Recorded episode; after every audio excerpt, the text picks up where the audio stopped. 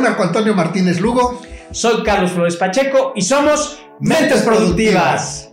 Marco, pues bienvenido a este capítulo, la semana de personalidades. Ya hemos visto seis personalidades, que fue uno el reformador, el ayudador, el triunfador, el individualista, el investigador y el leal. Y hoy tenemos los otros tres, que es el entusiasta, el desafiador y el pacificador, Marco. ¿Cómo ves? Bien, nada más no se dejen llevar por los nombres, porque luego ya por ahí nos escribieron unos que dijeron, es que yo quiero ser triunfador, Ajá, y, y tiene las características, no, no, no, yo soy pacifista.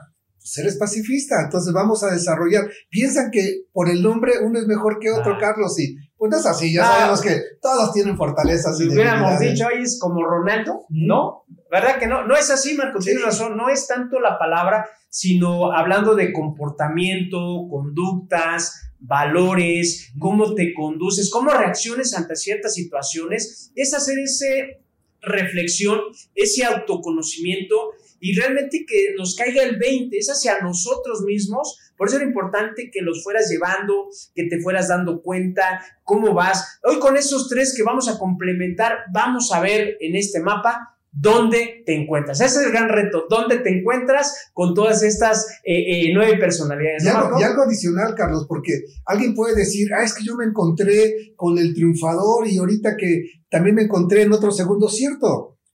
Dominamos en uno, pero tenemos presencia en otros porque hay rasgos de personalidad que se comparten. Por ejemplo, ahorita que vamos a iniciar con el número 7, Carlos, ya el 7, es el entusiasta. Es esa persona alegre, positiva, carismático, juguetón, versátil, que siempre está buscando emociones, que busca el placer, la aventura, la intensidad, pero por lo mismo tampoco les gusta respetar las normas porque quieren su libertad.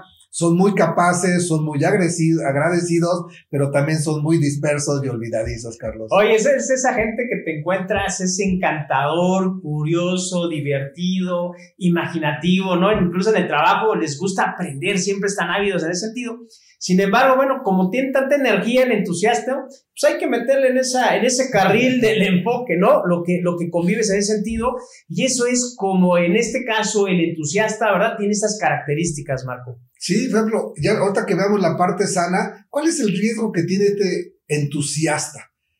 Que pueden volverse indisciplinados, pueden ser rebeldes, desconcentrados, olvidadizos, pueden llegar a una situación de narcisistas también, de yo primero, ah, yo soy el mejor, pueden llegar a esa parte, en la parte negativa, pueden ser auto, autodestructivos y son pues muy inquietos pero ese inquieto te lleva a llevar a, a, cabo acciones, cosas sin pensar y son los famosos golpes que luego se dan estos entusiastas. Fíjate, qué interesante porque podemos hablar de, de, personalidades y nunca vamos a dejar de hablar de las emociones porque todos buscamos algo, ¿no? Claro. Esta, estas personas buscan vivir en plenitud, adoran su libertad, ¿no? Su libertad en ese sentido.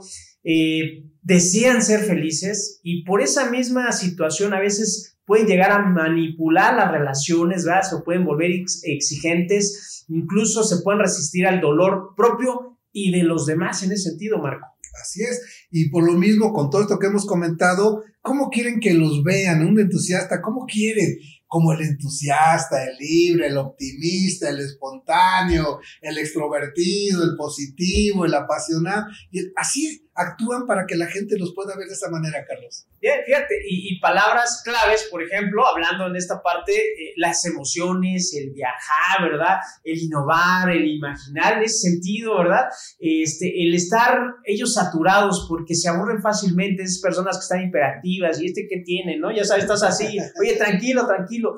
Este, en este tipo de eh, eneatipo que es el entusiasta. ¿Cómo ves, Marco? Ya es el número 7. Ya, 7, vámonos al siguiente que sería el 8, que sería el desafiador. Uy, está buenísimo. El mismo nombre nos los mencionan ahí. ¿Te acuerdas de María Félix, la artista? Ah, Voz dura. La doña. La doña. La doña. Uy, la doña. Ella es un ejemplo de un desafiador. ¿Cómo son? Gente poderosa, desafiante, que les gusta tener el control, que tienen mando, eh, retadores. Son gente que les gusta intimidar, negociar, pero negociar para ganar, vas a imponer sus reglas, son impulsivos, muy interesante. El trabajo es tenaz, eficaz. Pone a la gente a trabajar. Agua, si eres medio, ay, te gusta levantarte tarde, ten cuidado con un desafiador.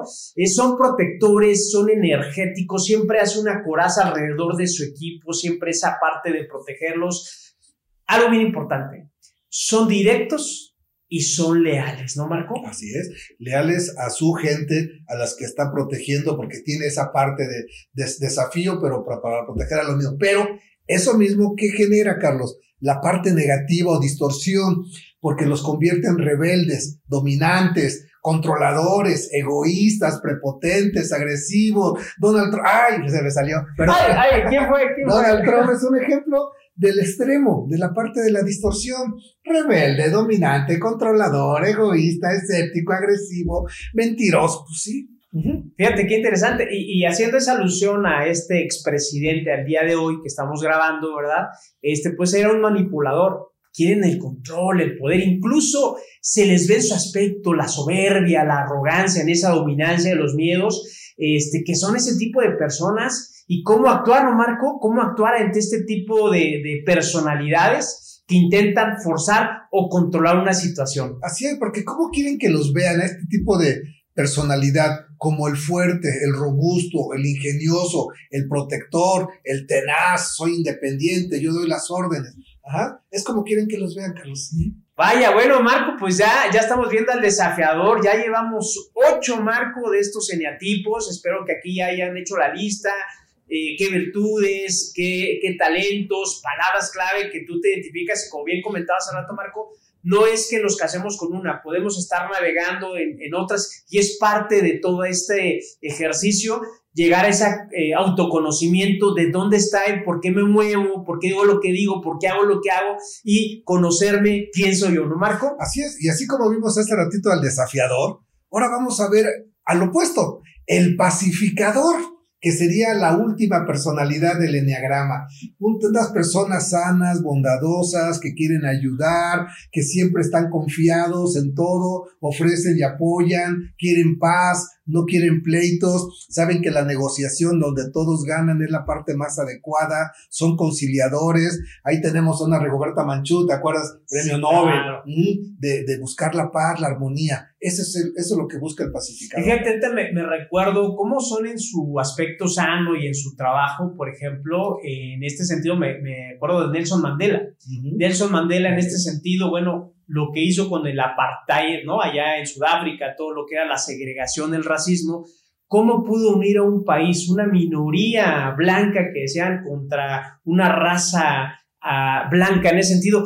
¿Cómo lo hizo? Precisamente con este tipo de liderazgo, ¿no? Su ingenio, son empáticos, son prudentes, postergan decisiones, son personas elocuentes al escuchar y al hablar. Y, qué interesante, ahí está Nelson Mandela, Marco. Así es, que así como estamos mencionando, Carlos, las cosas positivas, pues también esta personalidad tiene su distorsión y parte negativa, como cual son gente obsesiva que como quieren el bien, están hasta que lo, lo, logran. Son gente que pueden llegar a ser de una parte pasiva, irse a la parte agresiva para poder defender los derechos de los demás.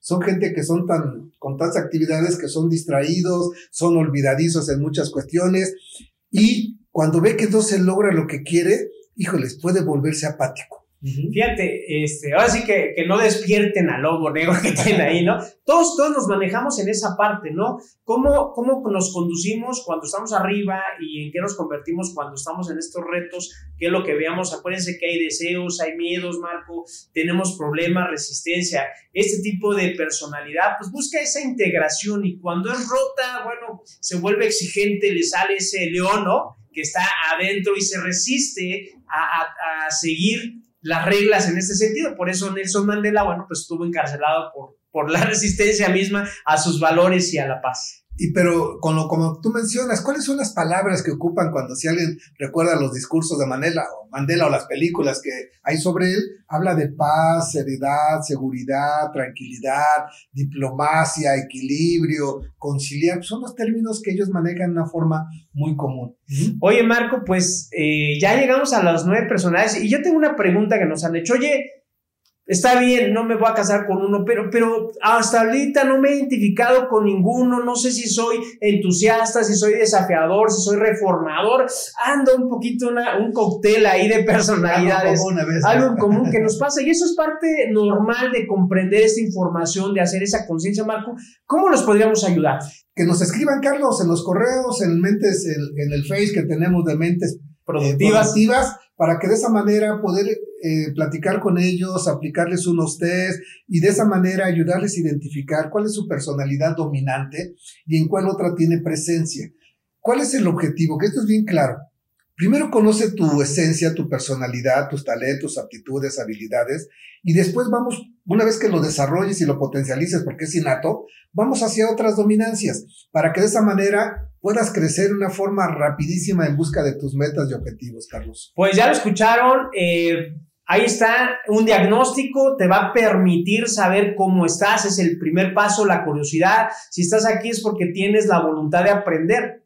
Ahora si tienes la voluntad de cambiar a través del diagnóstico que aquí en Mentes Productivas tenemos para ti. ¿No es cierto, Marco? Así es. Y pues muchísimas gracias y nos vemos la próxima semana. Somos Mentes, Productivas.